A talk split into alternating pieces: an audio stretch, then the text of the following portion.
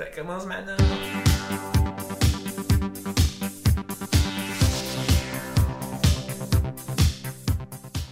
La PrEP, c'est cette nouvelle pilule qui permet aux personnes séronégatives de le rester.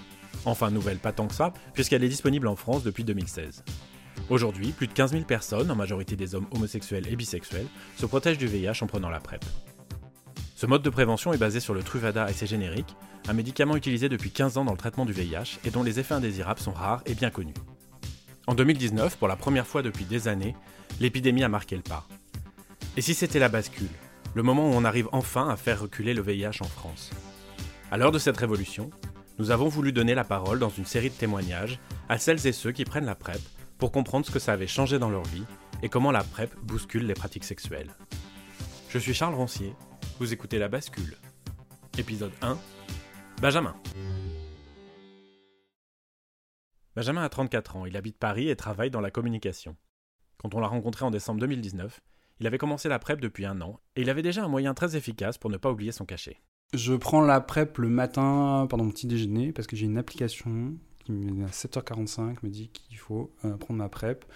C'est bien parce que l'application peut personnaliser le message et normalement elle me dit prends ton cachet salope et voilà. La PrEP peut se prendre de deux façons. Ça se décide en concertation avec le médecin lors du premier rendez-vous. Soit ponctuellement quand on sait qu'on va avoir des rapports sexuels, soit quotidiennement, comme Benjamin. Je prends la PrEP en continu, ouais, parce que euh, moi je me dis que s'il faut que je prenne deux cachets, puis un cachet, puis après non, enfin genre euh, non, je préfère la prendre tous les jours, euh, même si je baisse pas, sauf si je pars 15 jours chez ma mère et que je sais que voilà, je préfère pour moi c'est plus simple et je sais que je m'y tiens, et comme j'ai voilà, j'ai une appli qui me le dit tous les matins, je sais que je le fais, sinon je sais que j'oublierai. On reviendra plus longuement sur la prise à la demande dans un prochain épisode. En fait, j'ai pas mal de potes qui ont commencé à prendre la PrEP, j'en ai parlé avec eux, et ça avait l'air assez pratique en fait. Au début, ça m'intéressait pas trop, parce que j'étais un peu en mode de la capote ça me va, et puis euh, euh, je prends des antihistaminiques, ça va, un cachet par jour ça me fait chier déjà, un truc comme ça. Et j'ai jamais eu de problème avec la capote en soi d'ailleurs, euh, grosso modo, dans presque 100% des cas, je la mettais. Il en plus, une fois où j'ai pas mis la capote, puis ça m'a légèrement stressé, pas trop, mais quand même. Alors du coup, je un peu, hmm, du coup, ça peut éviter ce genre de stress la bête. Du coup, j'ai pris rendez-vous et euh, j'ai commencé. C'était rigolo mon rendez-vous chez le médecin d'ailleurs la première fois. On me dit, ah, venez pour la PrEP, tout ça. Combien vous êtes partenaires par an? J'étais là, bah, euh, je sais pas. Euh, bah, je sais pas combien par semaine. Moi, j'étais là, un ou deux. Il me fait, ah, bah oui, bah ça fait 80 par an, c'est pas mal quand même. Hein. J'étais là, ah, c'est beaucoup, je sais pas. ah, mais rassurez-vous, hein, il y en a qui ont beaucoup plus. Hein. Ok. C'était vraiment le côté de prendre un cachet pour moi qui m'embêtait. Genre, euh, c'était voilà, le cacheton. J'aime pas, pas prendre des cachets. Ça me fait chier. Je trouve c'est un peu bizarre euh, sur le principe. En plus, du coup, prendre un cachet alors qu'on n'a rien pour éviter d'avoir quelque chose. Enfin, c'était un peu ça qui me gênait au début. Vraiment, le truc moi qui m'a, que je me suis dit que je pouvais euh, aller en dans, dans, un CJ d'en parler, c'était de voir mes potes qui, qui ont commencé à la prendre. Je me suis dit bon bah allons voir quoi. Ça avait pas l'air si compliqué que ça et euh, si chiant que ça en fait euh, de le faire et aussi vraiment le, fait le, truc que ça oblige à faire un test tous les trois mois plutôt que de me forcer moi. Enfin là du coup c'est entrer dans un planning et c'est normal et régulier euh, c'est tranquille. Surtout que je trouve qu'à Paris, faire des tests, c'est chiant en fait. À l'époque, euh, on pouvait pas le faire gratuitement dans un labo, donc il fallait euh, soit aller dans un truc de dépistage gratuit qui sont ouverts deux heures par jour, deux heures où je travaille, soit aller chez le médecin et prendre rendez-vous et aller après dans un labo. Enfin bon, je trouve que c'était un peu relou et là, du coup, ça rentre dans un processus routinier quoi. Je pense que je suis assez renseigné sur tout ce qui concerne les IST. Je suis certainement pas un expert, mais bon, je connais deux trois trucs. C'est vrai que je sais qu'il n'y a pas que le VIH, il y a d'autres euh, maladies possibles. Euh, donc je sais que tout ça existe. Et du coup, je sais que c'est important de faire des tests. Mais euh, voilà, genre toute la démarche de se dire je vais aller chez le médecin pour qu'il me fasse une ordonnance. Donc il va falloir que j'en parle à un médecin qui peut-être n'y comprend rien. Ce qui m'est arrivé quand je suis arrivé à Paris d'ailleurs. ma médecin a dit ah oui, je fais des tests. Je lui dis l'hépatite A, c'est pas la peine, je suis vacciné. Me fait l'hépatite A, c'est pas une IST. Je bah, en fait, si. Genre, en fait, je viens de t'expliquer que TPD, donc pour moi, c'est une IST. Donc, il va retrouver un autre médecin parce qu'elle m'a fait chier. Enfin, bon, moi, genre, euh, le fait que ce soit cadré tous les trois mois, machin, enfin, genre, voilà, ça, m'évite euh, de me prendre la tête. Euh, et ça m'oblige à une fréquence aussi qui, que j'avais pas avant là-dessus, donc voilà. Quand on parle des infections sexuellement transmissibles, on parle généralement de la syphilis, des gonocoques, des chlamydia ou de l'herpès. Leur explosion possible a été l'un des principaux arguments des opposants à la PrEP. En proposant un mode de prévention qui n'est plus centré sur le préservatif, on risquait de favoriser la transmission des IST hors VIH. Mais si on regarde de plus près, l'un des grands avantages de la PrEP, c'est justement de proposer une surveillance rapprochée des IST. Ces maladies sont en augmentation depuis plus d'une quinzaine d'années, et notamment chez les hommes homosexuels et bisexuels. Mais beaucoup n'ont aucun symptôme. Les dépistages multiples et réguliers prévus dans le cadre du suivi PrEP permettent d'identifier les personnes infectées qui l'ignorent. Les dernières études tentent à prouver qu'en dépistant tôt et régulièrement, on réduit la circulation des IST. En fait, avant, mon ex avait une gono. Moi, j'étais allé dans un centre de dépistage. Du coup, il m'avait traité. Genre, il m'avait fait un test, mais je suis jamais allé chercher le résultat, puisque bon, ils m'ont fait une piqûre dans la fesse. Et puis, euh, je me suis dit, bon, bah, ça va, ça ira, tout va bien. Et depuis, j'en ai pas eu. Deux ans et demi à Paris, j'ai IST. J'ai fait mes tests la semaine dernière en plus. Clairement, je mets à plus 100% de capote. Après, moi, le, le c'est pas un truc qui m'excite de base. Même si, quand j'ai commencé à prendre la PrEP, après 10 ans de sexualité, ah, il faut mettre la capote, il faut mettre la capote, il faut mettre la capote, il faut mettre la capote, bah là, en fait, on s'en fout. Et du coup, ça a eu, en tout cas au début, ouais, je trouvais ça assez, ouais, un peu excitant. Maintenant, je suis plus en mode, bah, tu fais une capote, met une capote, enfin, j'en ai chez moi, ça me dérange pas, si t'en veux pas, t'en veux pas, je m'en fous. Ouais, c'est un stress en moins, en fait, vraiment, concrètement, c'est un truc euh, à penser en moins, ou plus, enfin, genre, je sais pas, ça je sais pas comment le formuler exactement, c'est pas, pas, pas, genre détente parce qu'on s'en fout en fait, c'était pas stressé avant, mais euh, ça fluidifie les choses, je trouve, dans la relation en fait. Genre capote, pas capote, ah oh, putain, j'ai oublié, ah putain, j'en ai pas. Non, mais en fait, euh, c'est plus un souci. Quand on n'a pas discuté ça avant et que genre ça se passe chez moi, je propose la capote, s'il veut, il veut, s'il veut pas, il veut pas. Enfin, genre vraiment, je. Voilà. Je vis ça sans stress, quoi.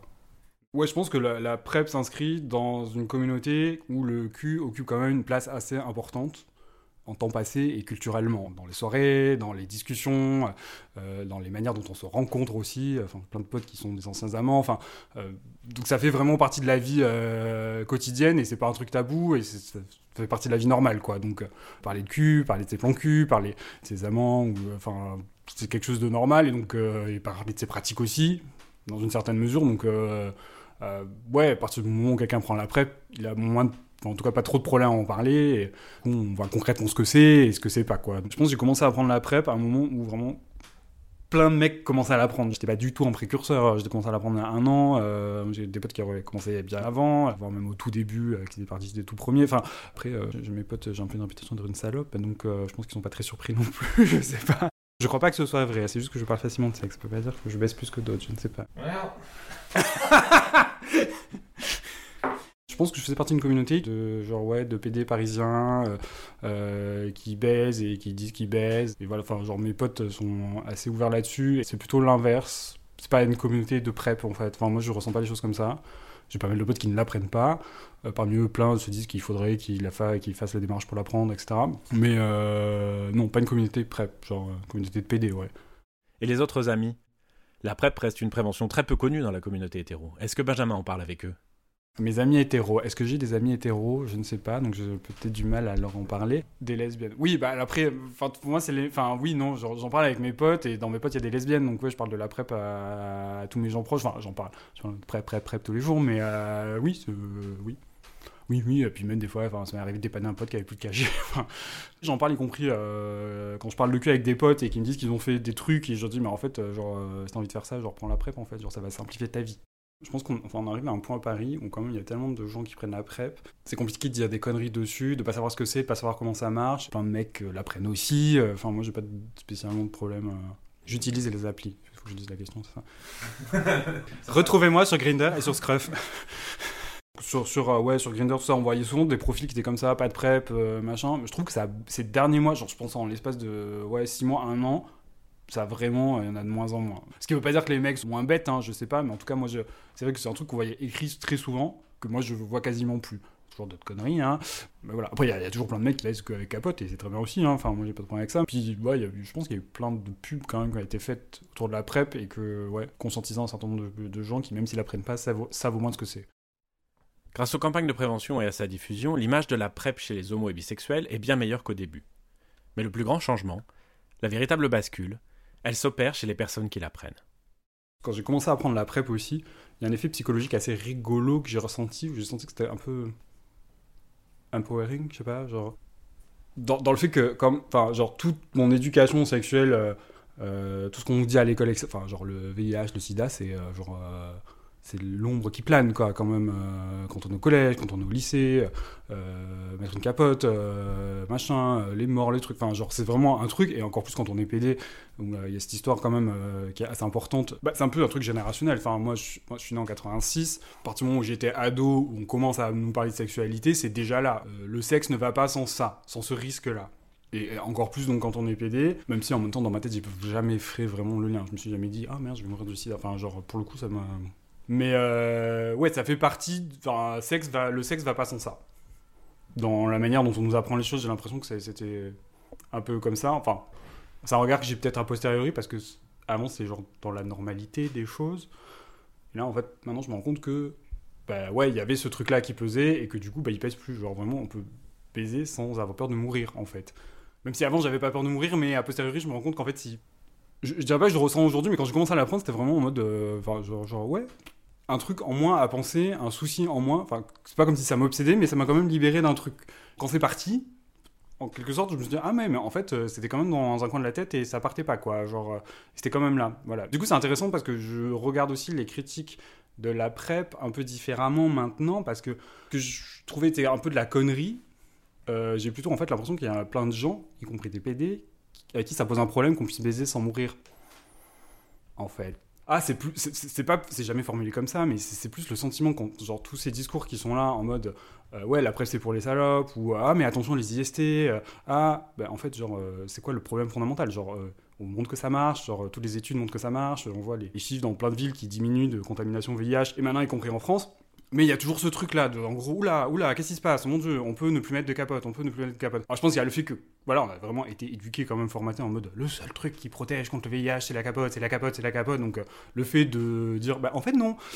Voilà, je comprends que ça déstabilise les gens, mais euh, le sentiment souvent que j'ai quand je dis ce genre de discours, c'est vraiment, euh, en gros, ah mon dieu, mais on ne meurt plus ah non, c'est pas normal, il faut toujours mourir en fait. Même si, euh, enfin, de fait, euh, mort du VIH aujourd'hui, il n'y en a plus. Enfin, c'est quand même euh, ce truc-là. Et j'ai vraiment cette impression-là, mais c'est jamais formulé explicitement. Mais c'est quand même un petit peu, j'ai l'impression, le fond du discours. Et ça se ressent aussi euh, dans des trucs, mais ça s'est pas trop passé en France, hein, mais en Angleterre, ou des articles de la presse généraliste qui parlaient de la PrEP.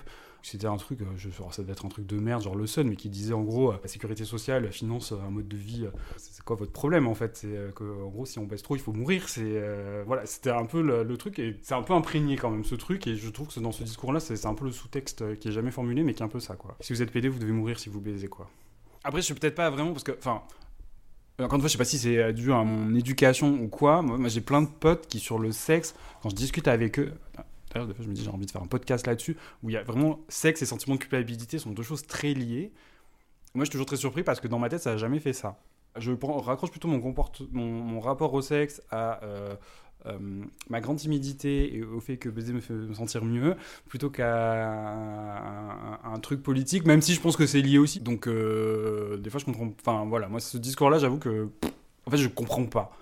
Bah, les résistances sur la preuve, je les comprends dans un sens parce que moi j'en ai eu, mais vraiment sur un truc pratico-pratique, je trouvais pas ça, je trouvais ça un peu euh, relou. Je comprends que pour plein de gens, il faut prendre, aller rendre rendez-vous euh, dans un centre de dépistage ou à l'hôpital. Il faut y aller, avoir une ordonnance pour faire un test, revenir faire un test, sachant que pour avoir un rendez-vous, il faut encore attendre un mois. Déjà ça, je pense que ça freine beaucoup de gens en vrai. Concrètement, c'est relou. Il a fallu que je prenne 2, 3 demi-RTT pour euh, rentrer dans un truc où je peux être suivi par un médecin traitant.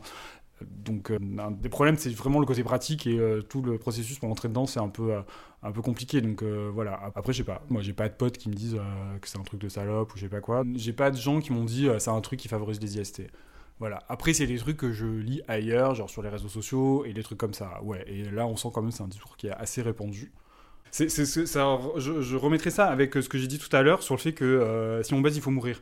C'est-à-dire que, ah bon, ok, vous pouvez plus avoir le VIH, mais alors, ah, mon Dieu, vous allez avoir la chlamydia. Ouais, enfin, excusez-moi, mais enfin, la chlamydia, euh, bon, euh, c'est pas très grave, quoi. euh, genre, euh, oui, vous avez une gono, vous avez de la chlamydia, euh, bon, bah, enfin, euh, limite, c'est des fois euh, moins relou que une- la gastroentérite filée par euh, votre collègue qui a eu de son gamin. Enfin, genre, à un moment, euh, c'est pas des maladies horribles. Donc, euh, voilà, et surtout, on n'en meurt pas. Espèce de relativisation, je sais pas si c'est une relativisation du VIH ou une exagération des autres IST, mais voilà, c'est un peu bizarre, surtout qu'on.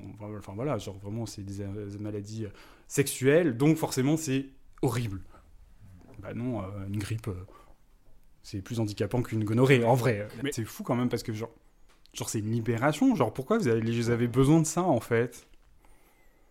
Genre, mais ça révèle plein de trucs sur le rapport à la sexualité. Je pense euh, toujours l'idée que ça ne peut pas être normal, en fait. Il faut toujours qu'il y ait un truc qui fasse que c'est pas normal. Je pense qu'il y a avec la PrEP, donc l'idée qu'on ne va pas mourir en baisant, euh, l'idée qu'on peut donc continuer à baiser, et qu'en fait, du coup, on n'est pas comme les hétéros qui, eux, on sait bien, ne baissent pas. Non, mais voilà, quelque part, avec tous les débats qu'il y a eu autour du mariage pour tous, etc., où en gros, le mariage pour tous c'est très bien, mais euh, l'idée, souvent, euh, les arguments les plus faciles à avancer, c'était mais regardez, on est comme vous, les hétéros, donc on peut se marier et fonder euh, des familles dans des couples monogames qui durent toute la vie. Ben, là, du coup, avec la PrEP, on rappelle quelque part que, en fait, la culture gay, c'est pas ça. c'est pas fermer des couples monogames qui durent toute la vie. Genre, on baise et c'est comme ça, et ça paraît importante. Et d'où ça vient, on pourrait débattre pendant des heures, mais en fait, c'est toujours le cas, même aujourd'hui avec le mariage pour tous. Donc, euh, euh, quelque part, euh, en disant ça, ben, je vais continuer à baiser avec des, plein de partenaires différents. Et vous savez quoi, je ne vais même pas mourir. C'est aussi un gros fuck à la société hétéronormée.